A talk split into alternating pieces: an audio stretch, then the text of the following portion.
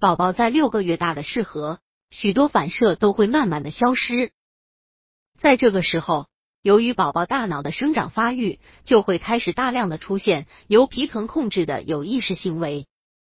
有的专家人士指出，宝宝的很多反射其实都是有意识动作产生的前奏，这些反射为有意识的动作做好了准备。百度搜索慕课大巴，下载更多早教资源。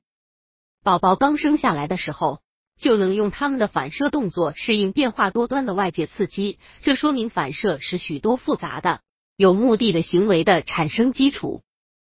比如，宝宝手掌受到的刺激的方式和强度不同，他们在抓握反射中表现出的手指运动方式也不同。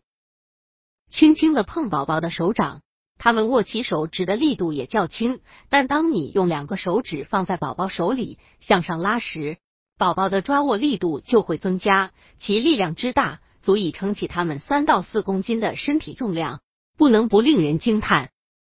与此相似的还有，比方说宝宝吸吮奶头的力度，也取决于他们的肚子是否非常饿。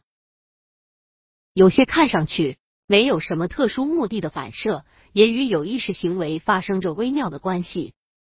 如强制性颈部反射。就可能是在为宝宝接近物体做出准备。当宝宝做出这种反射时，他们以击剑姿势躺在那里，眼光注视着放在他们眼前的成人的手。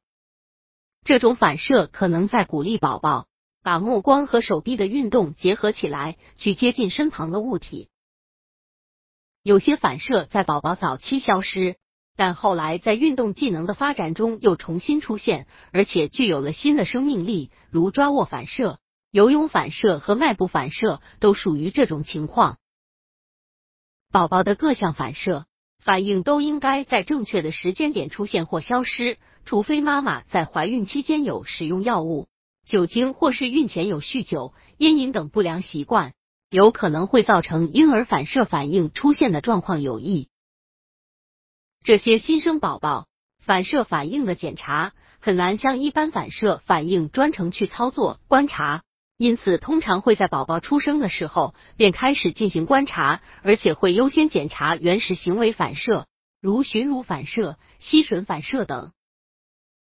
除此之外，如果宝宝经观察后被医生认为是某部位的发展不正常，或者认为宝宝的活动力不好，都将进行整套的神经学检查。以此来判断宝宝是由于刚出生的环境适应性问题，还是由于本身神经发展的什么状况。不过一般情况下，医生都会根据宝宝具体情况的不同，决定所做神经学检查项目也会不同。